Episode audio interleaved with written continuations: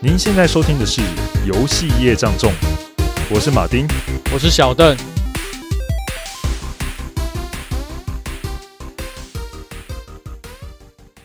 啊，话说现在又是那个 Steam 的 Summer Sale 节日了，哎，说说你看你这个 Steam 的游戏库里面都买了哪些游戏啊？嗯，我觉得我们上传的时候应该 Summer 已经结束了吧？不过我最近买了蛮多游戏的哦。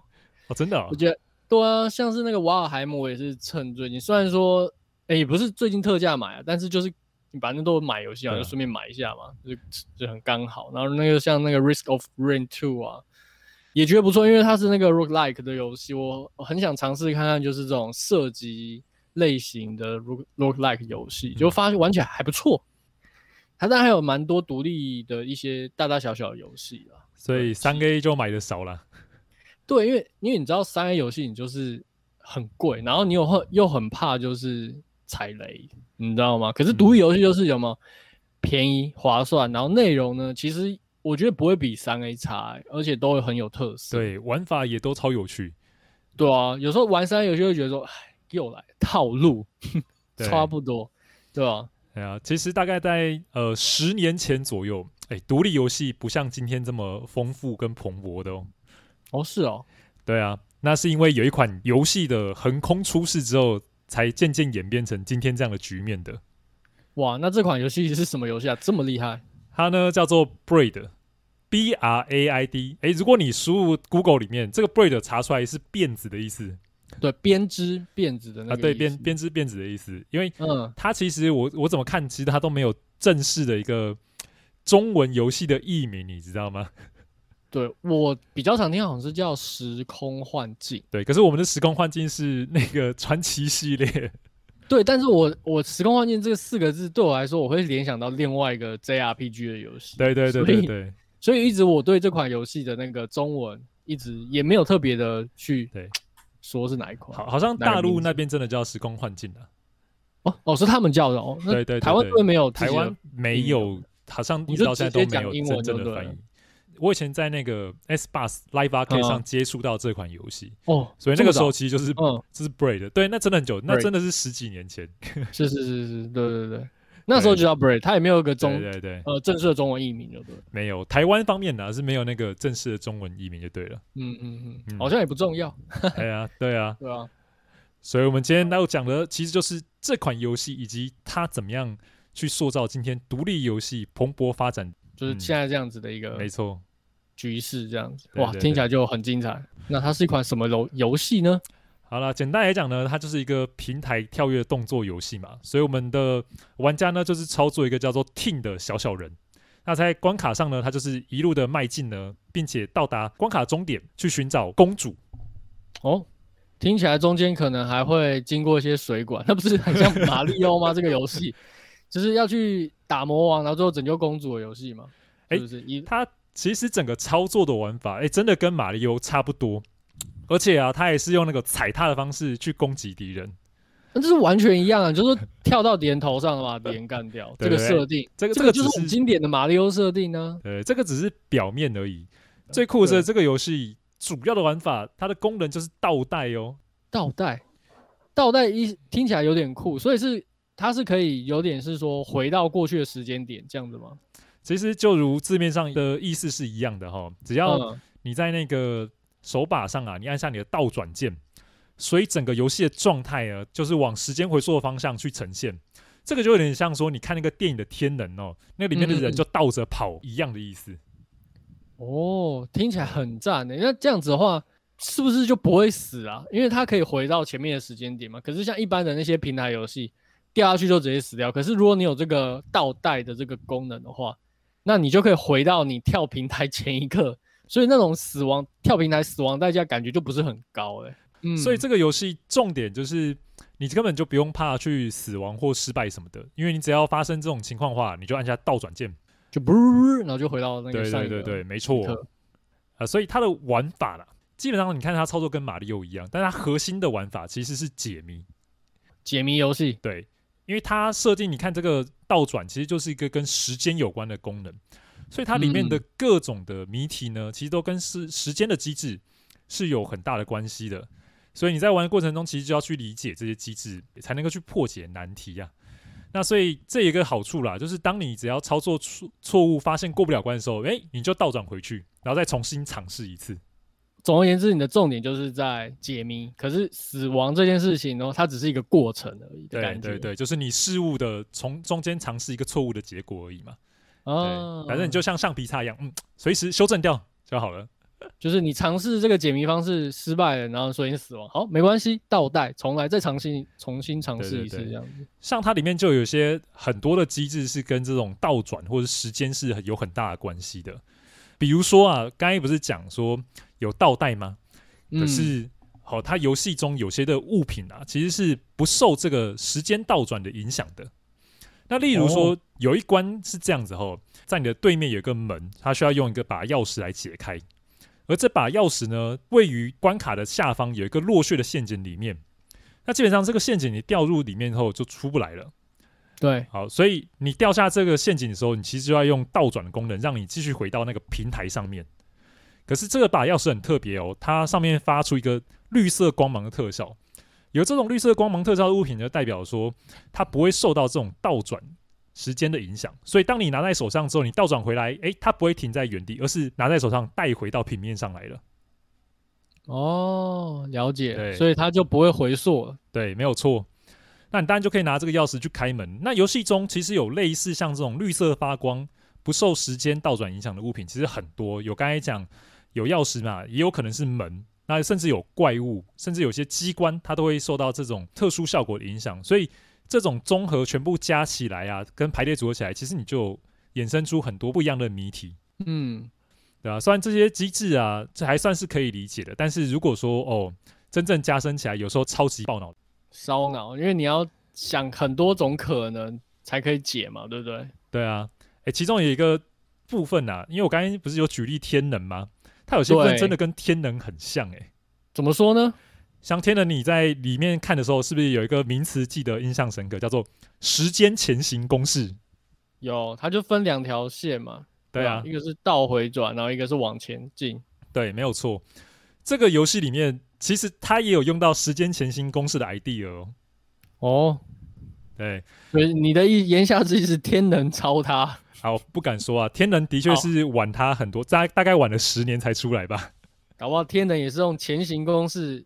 写这部剧本的，哎、欸，有可能。好了，基本上我可以讲说这个机制是怎么样，我觉得非常精彩哦。就是在你在倒转过后啊，你就会出现一个分身，让他从头开始跑的时候就出现一个分身。这个分身就是你，你前一次倒转之前你所做的动作，它都会重复的执行过一次。哦。然后像里面有一个谜题，我真的到现在印象深刻。哎，这个谜题就是说，你其实要跟你的分身。来去合作，两个要互相，就是本尊跟分身要合作，你才能够破解谜题。嗯。而且那个破解方式怎么样？你要让你的这个前一次录的时候啊，你要先去死，然后趁死亡的这一刻，你就重新倒转了嘛。嗯。然后你回到他那个死亡刚好要触发的那个点，你的你的角色站在死亡触发那个点，哇，你的你就看到你分身跳过来，把东西交给你，你就把东西接起来，然后他掉下去死掉。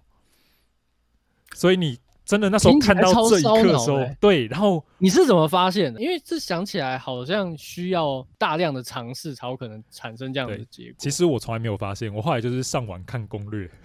哦，原来如此，因为太难了，想不到，你知道吗？因为这这个对于一般玩家来讲有点反直觉，有没有？对，就是你不会想说透过死亡会产生一个结果吗？对对对。这没有办法，因为这个作者呢，他这个就是游戏做出来就是让人尝试去解谜的嘛，所以它里面其实没有太多就是手把手教你去告诉你这东西怎么用，而是你透过尝试之后才学习到哦，原来这个机制是可以怎么运用。然后当你发现那一刻，你突然就会惊呼哇，就是那种你又发现了一个新的对对，就是脑中突然就有一个哇的一个感受，就是啊哈 moment，对，英文叫什么？Eureka。对，就这个出现，尤里卡时刻，就是你它的解谜比较像建立在就是你对这些技能新的理解。对，没错，嗯，听起来很酷，嗯，而且我刚才讲说天能跟它很像的地方，其实还不止这个哦。连他最后出现的这个结局，其实都跟那种天能的表现是很像的。哦，我举例来说，他在那个最后的世界呢，其实你总算是找到公主，但是这时候你发现这个公主是被一个恶棍所挟持的，然后开始公主就要挣脱这个恶棍，开始逃跑嘛，对不对？然后你们在在逃跑的过程中呢，其实你跟公主是分开两个通道在逃跑，然后同时在你们后面会有火焰追着你们在跑，嗯，然后你就看到提姆呢跟公主。虽然分处在两个通道之中，但是他们有一些机关会互相关联，所以你就看到公主跟提姆就合作，互相打开就是机关，重重机关，对，重重机关，最后到达了公主的房间。可是到达公主房间的时候，哦、你才发现啊，原来刚才一切都是倒转的。所以你现在在最后到达公主房间的时候，你会重新再看一下正向的结果是什么？哦，它有有点类似演出，让你重新看你刚刚。对，对对，你就发现，你就看正向结果，就发现。刚才虽然公主都帮你开启重重机关，对不对？对。结果我发现，其实公主做的是关闭上场上的一些机关，让你无法去追到她。所以，其实提姆才是公主要逃避的怪物。而最后呢，哦、你看到那个恶棍，对不对？那个恶棍其实才是真的勇者，他是来救公主离开的。天哪，这个整个是大反转，剧情大反转的感觉。对，没错。而且你真的刚才看到，你原本说。跟公主好不容易要一起那个逃跑要相遇那边，他一切就是你看的那个世界是倒转的。哦，等你也 看到正向的时候，正向发展的时候，你才知道哇，这这真的惊呼到这个结局可以居然想到他是用这样的方式来呈现，非常惊人，蛮蛮精妙的，就是伏笔埋很久，因为这个游戏从头到尾都告诉你是要去救公主的。对，可是等到你救到公主那一刻，才发现原来原来。公主是她要逃离的，是你，这个真的太埋埋梗，真的埋太深。那到底为什么公主要逃避这个主角 Tine 呢？到底真相是什么？感觉埋了蛮多秘密在游戏中哎。其实有一种说法是这样的哈，哎，游戏中呢有一种隐藏的星星。那如果说你收集所有星星的话，会在刚才讲的那个最后世界那一关看到不一样的情节，就是公主那一关。对，对对，据说是一个真结局，就是了。那这个剧情是这样哈，在最后的有一个地方啦，它可以让你有机会可以碰触到公主，但是前提就是你要把星星都收集满才有可能。当你接触到公主那一瞬间呢，会产生类似时空错乱的效果，你就发现公主就在画面上乱闪，没多久你就听到就是一个巨大的爆炸声响，伴随着整个画面被白光所笼罩，所以网络上就有人解读啊，其实公主暗示的是原子弹。然后这个联想也太厉害了吧！哎，对，然后那个 Tine 是谁呢？Tine 其实就是这个研究原子弹的科学家哦。那另外呢，在结尾你再会获得一段新的一个描述。嗯、那这个描述呢，其中有一句话叫做“我们都成为了混蛋”，英文叫做 “We are all sons of bitches”。那这句话其实引用原子科学家，就是坎尼兹班布里奇哈，他在观看完原子弹试爆之后所发出的话语。嗯，那所以种种这些证据的迹象来看，这个结局其实是非常有可能的。这个联想还蛮有道理的，因为对于就是大部分来说，那些开发原子弹的科学家真的就是 asshole，就恶魔的存在嘛。对啊，就是恶魔的般的存在，他们都是，就是怎么会让这个事情发生？这个东西诞生在这世界上，没错，很不可思议啊。是的，那其实当然有知道这些消息嘛，当然就会有一些人啊去。给作者就是本人去做访谈，但其实呢，嗯、作者一直本人没有对这个东西透露太多，他就觉得就是我要就是让这个剧情，他最后是保持一个比较开放架构，就是你玩家自己脑补了，不点破，其实对游戏我觉得是最好的啦。对啊，而且我而且我觉得这个游戏的结局，我觉得它能够有两层，就是第一层就是说，哎，剧情大反转，原来 t i n。他才是那个公主要逃逃脱的那个怪兽，然后第二层，的玩家可以联想到就是这么重大的一个科学发现，然后去做联想，我觉得这蛮厉害的。那听说这是 Blow，它其实后续对整个游戏业影响也蛮大，尤其因为它这次的成功，无疑是给独立游戏圈一个很大的强心针嘛。但是我们到目前为止，关于他个人的故事好像比较少提到，诶，那他到到底是一个怎么样的人呢？基本上做出这款游戏的作者呢，他叫做 Jonathan Blow。呃，强纳森部落，强纳森部落，他是个高材生哦，哦，而且像所有有名的那种呃资讯科技的创业者一样，他大学没毕业就离开学校了。了解，所以就是一个天才型的创业家，这样有点像这样子哦。那基本上他是在那个加州伯克莱大学去学习计算机科学跟写作。哦，他其实双栖诶，这一个是理科，一个是文学嘛，对不对？对，而且还当那个学生会主席，反正就是你可以想，身兼多职，呃，对，标准就是美国那种顶尖优秀的学生该有的表现，他都可以有，就是了。嗯，不过可惜他就在最后，他即将要毕业的最后一个学期，他就选择离开学校，没有毕业。潇洒哥啊，他 对，然后只差一学期也不毕业。他其实就是离开学校之后嘛，其实就从事一些那个城市的一些外包工作。嗯、那后来没有多久呢，他其实就跟他的一个朋友呢，他们成立了一个游戏公司。可是没多久啊，两千年来了，两千年网络泡沫化嘛，对啊，很快他们就破产了。哎、欸，可是他们是游戏公司跟。网络泡沫化有什么关系？那个时候都其实都算是资讯科技，因为哦，他们可能泡沫化的时候，你就发现很多人原本有闲钱投资，但一泡沫啪，什么钱都要回收回来，啊、然后大家都金金主爆掉了，对，对对，类似有点像这样子。了解。然后，所以他很快的就直接就负债十万美元。我靠！一毕业没多久就负债这么多。对，没错。然后后来呢，他其实就是到处去帮人家打工嘛，比如说跟 IBM 啊打打工。然后 IBM 那时候他去做的项目，没想到居然就是像那个有一个叫 Cell 晶片的一个展示，他去处理的。嗯，哎，这个 Cell 晶片是干嘛呢？就是 IBM 来帮 PlayStation 三制作的处理器。哦，那时候是一个还在开发中的过程。对对对，对对没有错。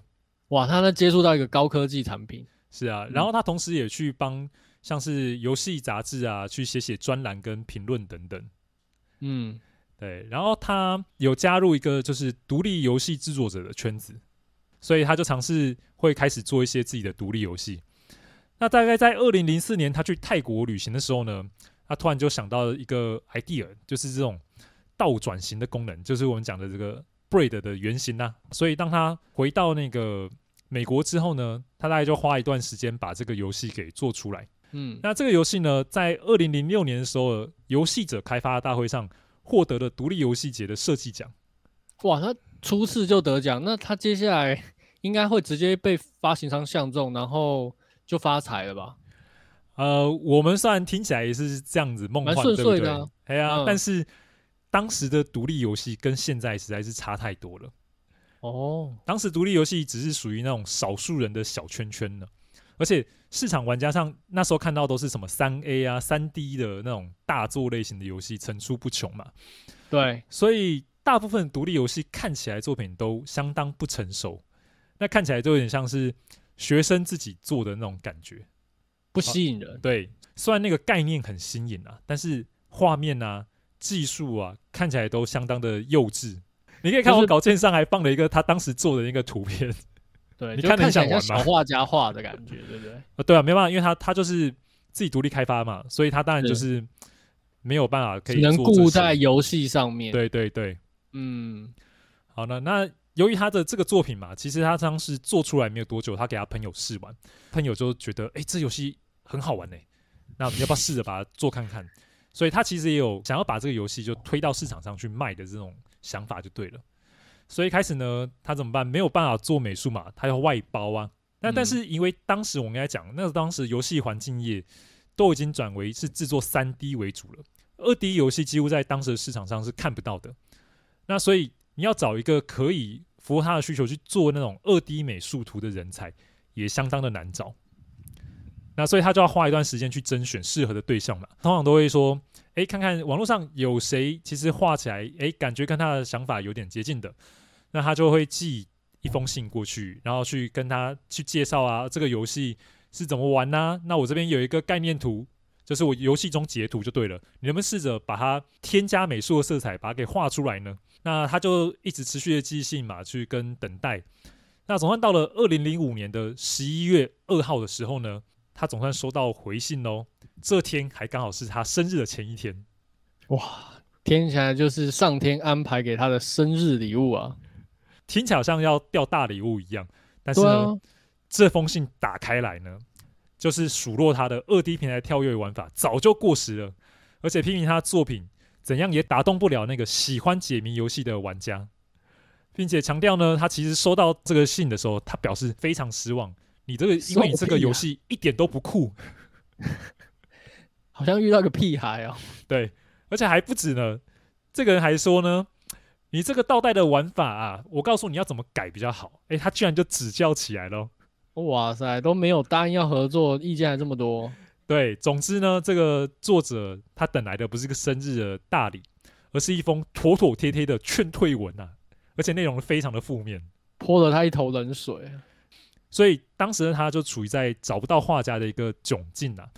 那他就去找那个。洛杉矶当地的美术外包公司合作，所以他就大概跟对方讲好了之后，签了一下合约。他付了两万块的美金，请对方就画，所以就画了一段时间跟尝试之后，对方居然跟他终止合约了。原因为什么？因为这家公司他说我找到更大的客户了，你的钱我不要了。那他这两万块应该没有，对方也是说收起来，然后就后续没有合作。那没办法，他就让他说。因为你整个画的人都已经换过，就是说对方不要接，那你换下一个人画风肯定不同嘛，所以等于说他整个美术要打掉又重做。天哪，嗯，还好呢，他最后就找到了一个网络漫画家，叫做 David Hellman。那这位 artist 呢，就负责完成了所有的美术工作，就是你最后游戏看到中的样子，就是这位 artist 的所创作的。那音乐的部分要省钱嘛，所以他就找那个免费授权的音乐，不花钱。嗯，那整个而言，这几年下来开发的过程呢，林林总总花了 Jonathan 大概二十万美金。我靠，大部分就是给这个少哎、欸，对，大部分就是给这个美术支付薪水。那当时呢，由于他独立制作嘛，那本身又没什么工作，他只能靠接案啊、打打零工啊，来去付这个二十万的支出，相当辛苦，超辛苦，超辛苦。对，但是辛苦的其实还不止美术这样子。更大的难题在后面哦，就是游戏完成了之后呢，其实这个游戏都还在做，最最主要就是你游戏要拿去卖钱呐、啊。问题是从哪边去卖呢？嗯、首先他想到的就是 Steam 平台，对，没错，就是我们现在玩的这个 Steam。会想到的原因呢，主要是他的游戏本来就是基于 PC 来开发的，所以 Steam 就是来卖 PC 上的游戏，他就想推到 Steam 上，应该是再合理不过了。不过当时的 Steam 啊，不像今天这么壮大。当时的用户大概有一千三百万，而且拥有的游戏都不多。上面主要推的游戏呢，都是三 A 大作为主啊。Jonathan 当然知道自己游戏看起来还不够漂亮，不够水准嘛，但是他很诚恳的啊，去跟 Steam 的业务人员沟通，希望让他的游戏可以有机会上架。那他也做出承诺说，到时候我保证上架的时候一定比现在看起来好非常多。但是呢，Steam 接洽的人员在电话那头冷冷的说：“我说啊，这个游戏我觉得卖不到五千套吧，并且拒绝了他的请求。总之，Steam 也对这款游戏的评价就是一个非常负面的感受，就对了。天啊，他们都没有玩过吧？当然就看看外表啦，就适适不适合。也是对。然后后来呢，他有一个朋友嘛，其实认识 Steam 内部的人员，那朋友就想说，我帮你走后门，推荐看看好了。”不过走后门一样，同样是被拒绝的。内部人员这次的评论是说，他们觉得这个游戏太难了。现在大家都是卖三 A 游戏嘛，谁在买独立游戏啊？根本就没人会想玩独立游戏的。那后来总算有一个机会了，这个机会是微软给的。主要是还好当时他有去 GDC 的会展，所以 GDC 的会场上呢，微软就觉得，诶，你这个游戏其实看起来好像挺有趣的，所以就跟他签了约。其实当时就是微软自己，它主推那个 Xbox Live Arcade 嘛，它就是主推这个游戏下载的服务。由于当时市面上其实能够下载游戏也不多了，他所以他们就要找一些游戏来加入他们的这个阵容。所以这个机会对于 Jonathan 来讲是实属难得啊。不过过程也不是那么顺利，就对了。中间有两次啊，就是差点被微软取消这款游戏。只不过详细原因不知道是什么，因为我就没有找到资料了。那纵使这个过程啊，虽然就是很风雨飘摇，对，一路上很多挫折，对不对？好在这个游戏在二零零八年的时候，在 Xbox Live Arcade 上市了。哇，那它游戏总算正式登场在市场上，而且应该也拿到钱了吧？那之后呢？之后呢？对，其实发售之后呢，这个游戏其实立刻就大获好评哦。就不管哪边的 Metacritic 啊，都是获得非常高的一个评价。据说啦，在该周啦发售第一周之内，就有五万五千人去购买了这款游戏。现在听起来不多，但是以当时独立游戏来讲，五万五千人真的很多了，对吧、啊？因为前面那个 Steam 不是的那个接洽人员说，他顶多就卖五千套。对啊，没错，足足是他评论的大概十倍以上。是是是，就是这个 Jonathan Blow 他没有第一时间哦。就去看他的银行账户，嗯，因为其实就是微软，它算销售出去那个游戏嘛，对不对？但他不会说我同步马上就给钱给你，他一定会过一段时间再给你钱嘛。所以说，他有一天去打开账户的时候，突然发现哇，后面多了好多零，好开心，有种活着的感觉，因为他不是还负债累累。对对对，然后因为这个游戏风评很好嘛。嗯后来 Steam 哎、欸、回心转意了，二零零九年也让这个游戏上架了，求他们过去吗？欸、对啊，真的是。那基本上最后这个游戏二零一四年的时候，嗯，估计呢这个总收入已经超过了四百万美金。哇哦！而且这个游戏其实为了独立游戏，其实开启了一个大门，就是以前大家都不相信，哎、欸，我居然一个人，然后靠着就是发行独立游戏，居然可以养活我自己，而且。玩家还愿意接受这样的游戏类型，这的确是让当时很多人跌破眼镜吧？对，所以其实到了一五一六年的时候，这个独立游戏的市场已经相当成熟了，而且我们每年其实都会看到有非常多就是令人惊艳的游戏出现。没错，太棒了，真的是苦尽甘来。听听起来的话，这样子 Blow 他应该可以过着退休惬意的生活了吧？诶，的确可以这样子，不过人家是。神人，他是开创性的一个角色，他不会这样就停止了，所以他其实是过来人嘛，独立游戏过来人，所以他懂得就是独立游戏开发者的一个辛苦。嗯，那在二零零八年其实是一个很特别的一年，就是当时其实不止就是 Jonathan Blow 他这款 Braid 的独立游戏上市，那一年还有包含有 Castle Crasher 啊，哦，那个我知道，城堡毁灭者，嗯、然后像是有年年世界，其实都在这一年来进行问世。那这些独立游戏开发者呢，他们共同成立了一笔独立游戏基金，它其实就是一个专门为独立游戏呢所设立的天使投资基金。那后来有不少的独立游戏的作品呢，都是靠着这个基金的资助呢，才有办法上市哦。哦，他帮不止养活了自己，还帮助了更多人，听起来超伟大的。没错，其实它的开创性跟一些影响性还不止这样。另外，Jonathan 呢，他也常在那个 GDC 或是研讨会的场合呢，去主持或是分享游戏设计的经验。嗯，呃，直到他今天，其实他一直都在发挥着影响力。关于他的一些就是网络上内容，其实非常非常的多哦。我看好像前几天他又有在分享一些新的东西，所以他还有在持续开发。他其实都非常会，除除了持续开发游戏之外，他也持续的分享一些新的想法跟新的一些概念。对，所以他算是一个很优秀的前辈。对，所以其实，在独立游戏业界来讲，他是一个影响力非常非常重的一个人物。是，对，你讲错，应该说影响力非常非常大的人物，怎么会用“重”这个形容词呢？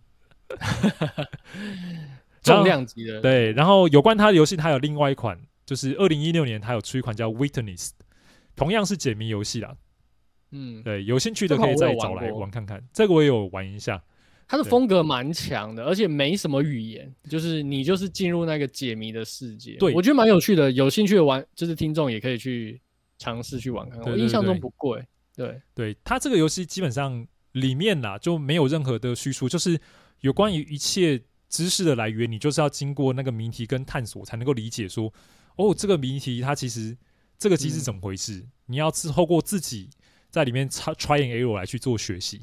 观察了，观察这个世界的一些线索，然后一些规律，然后去尝试它的如何解谜，蛮蛮，它其实是一个蛮享受在那个世界的一个游戏。对，对，那其实来讲，就是他 Blow 他有一些就是设计的哲学，因为他觉得我是要很尊重玩家，因为玩家是一群很聪明的人，所以你应该要放手让他们在里面去尝试，他们一定也会自己找到自己最适合玩游戏的方式跟解法的。他是这样认为的，嗯、因为他都觉得现在游戏都把那个玩家保护太好，就是做很细很细的行走教学，很像就是两只手捧着你的手在玩游戏一样，这种感觉。真的，他觉得玩家不需要这样，玩家很聪明的，所以你要把他们当聪明人来看待，这是他的一个想法。那其他游戏大部分做法都很像，我好害怕你跑掉，所以我要把你保护的很好。所以他的看法跟想法就是跟主流游戏业界的那种概念跟思维其实是都很不一样的。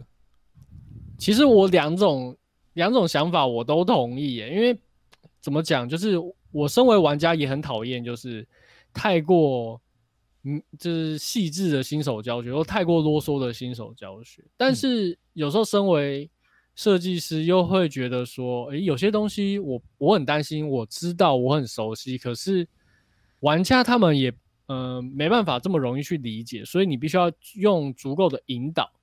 去让他去发现这个世界，嗯，就像他前面你有提到，就是那个死亡重生的那个玩法嘛，我觉得我光想就觉得我我不太能够去发掘这个玩法，嗯，它比较像是说某个玩家他透过大量的死亡发现了这个东西以后，他分享到网络上，然后很多玩家才认识这个功能，对，对有可能。不过玩独立游戏比较有意思的就是你自己去解开那个过程了。我我承认，我那时候真的是偷看，因为那时候玩的解谜游戏真的很少，没什么太多的经验。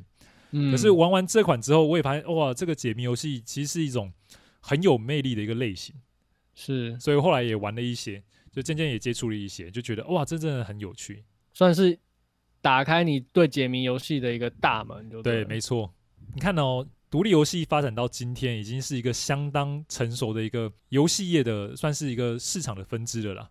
没错，没错。对啊，对于现在的那种环境而言呢、啊，其实不是，虽然不像他当时那么筚路蓝缕，但是更大的挑战就是这个市场变得更竞争了。嗯，哎，所以小邓，你对于今天这个独立游戏发展成今天的面貌来讲，你有什么样的感想呢？嗯，我觉得可以分成两个面向来讲，因为毕竟我同时也有在开发，然后同时也有身为玩家。那对于玩家的我来说，其实独立游戏它基本上就是一个，就是你会期待它有带给你。惊喜，嗯，对，因为他们总是会有非常强烈的，不管是这个团队或一个个人，他们的强烈的个人风格出现。那这个可能在主流的商业游戏上面，很多时候是没办法被接受的，对，甚至甚至抗拒，因为这种太过风格化的东西，它存在着风险嘛。但是当我实际接触过非常多的这些独立游戏以后，我会感觉到，就是它有有别于主流游戏的一些魅力，独特的游戏体验啊。对吧？那像我们今天提到这款游戏，它不论在美术还是作者对平台游戏的跟解谜游戏的这些叙事手法，在当时其实都是一个非常独具特色的体验跟风格，所以才会也让那些主流的一些玩家，他们一开始可能用想象的可能没办法接受，就是哦，你怎么这平台游戏不是这样？就是很多游戏玩家他们很会对一些定义会有争执，可是游戏它是它其实是一个还没有到还在发展的过程，所以。我们去定义某个东西，其实不一定是好。就像这个作者 Blow 他重新定义的平台游戏的玩法，对，那可能有些人觉得说，诶，你这不是平台游戏啊。可是那又怎么样？就是玩家他的确体验到平台游戏的乐趣跟解谜游戏的玩法，他在这个游戏之中，对。那我觉得这种交叉式的这种融合性的尝试，它就是独立游戏才有办法去做出的东西，因为它可以去挑战玩家，嗯。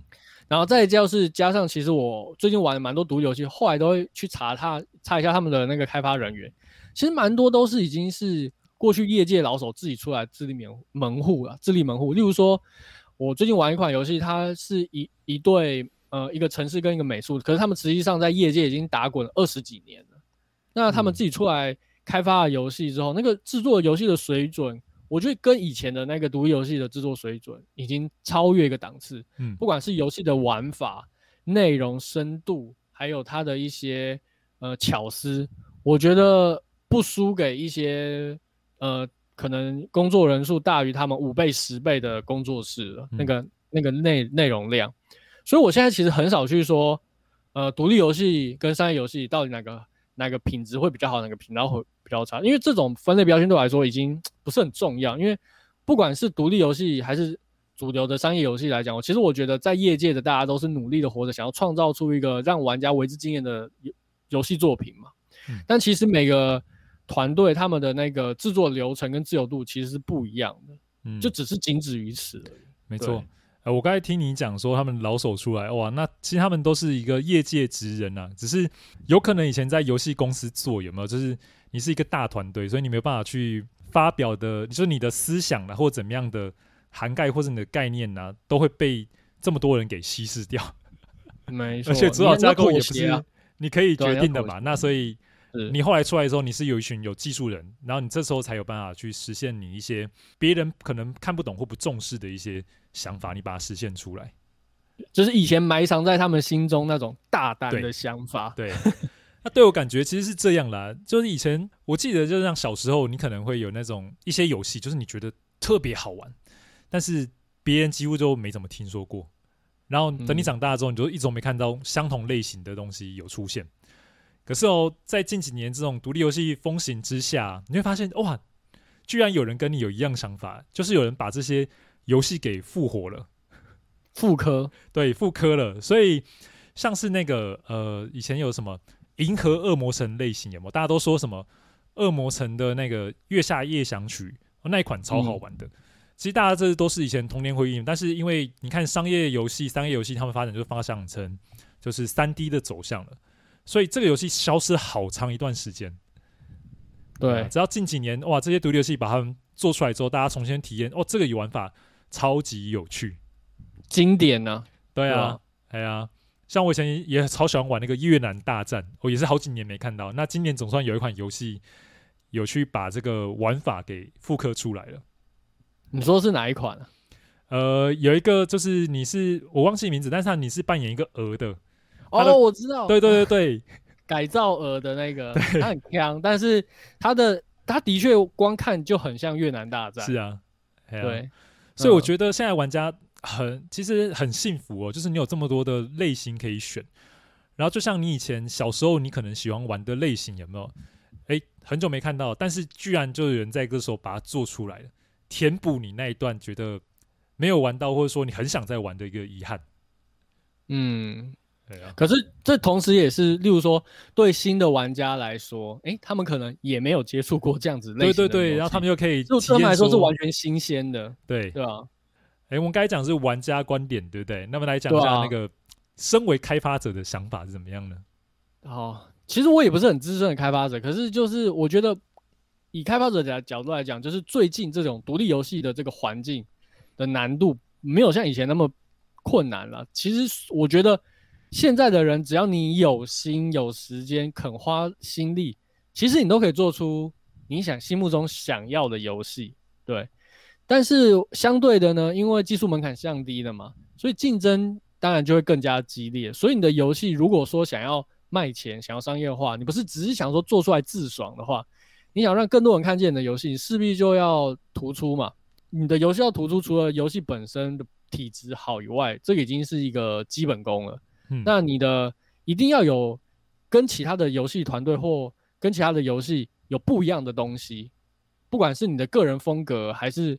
还是说游戏里面特殊的桥段，这些东西就更为重要，因为这就是你跟其他游戏不一样的地方。但是这样可能还不够，因为当所有人都这么特别的时候呢，你可能还需要再花额外的行销资源，再再投入到市场之中，让更多的可能让一般大众认识你啊，或者是资深玩家他们会帮你口耳相传。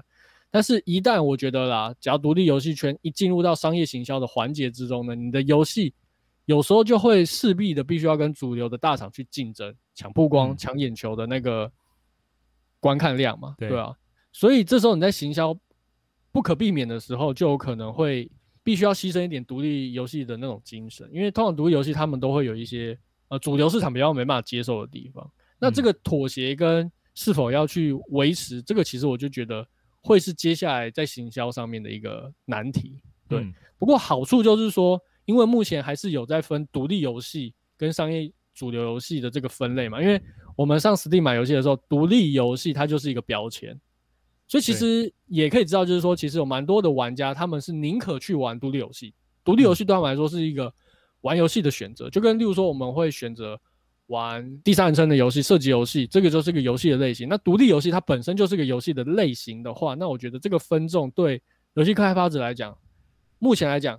它都还是会是一个短期的优势存在的，但是未来我相信独立游戏当，因为我前面有提到嘛，就是很多业界老手自己都出来做独独立游戏，其实独立游戏它的那个它的天花，就是它那个水准跟内容可能会渐渐渐渐会被拉到跟呃一些中小型的商业游戏接近。对，嗯、那时候独立游戏跟商业游戏的那个界限会到那么明显吗？我我就不那么确定。对，嗯、呃，多少还是有，因为独立游戏都是大部分而言呢，都是小比较小的团队来开发的。比较小小团队就有什么好处？就是比较有弹性啊，就是你的想法啊，你可以很天马行空。然后，而且最主要独立游戏，我觉得吸引人的魅力就是在于他的想法都真的是很特殊，你看到一眼就觉得这很特别耶。好想来尝试看看，诶、欸，这个就是我看到独立游戏的感觉了。没错，对，不会像三 A 的那种大作，有没有看到都是一样三 D 的画面啊？然后那个人把枪拿起来，然后往前突突突突突，然后把人家射倒，完全是感受不同的啦。当然，我觉得就像小邓你刚才提到吧，就像我们这个环境这么竞争底下了，所以你要怎么样子脱颖而出，真的就是它的独特性了，因为你看到。玩家的选择这么多，但是时间太少，你真的要怎么样夺玩家的眼球呢？真的，大家就要想办法使出浑身解数了。你要想办法跟别人不一样了，你才能办法被玩家看到。没错，真的。哎、欸，另外一个我提一个从业界，我是业界上班的观点，这样讲不对，不能讲业界。我跟大家讲，在那个一般这种比较商业型游戏公司上班上久了哈，它跟这种看独立游戏的观念有什么不一样的地方？我来分享一下好了。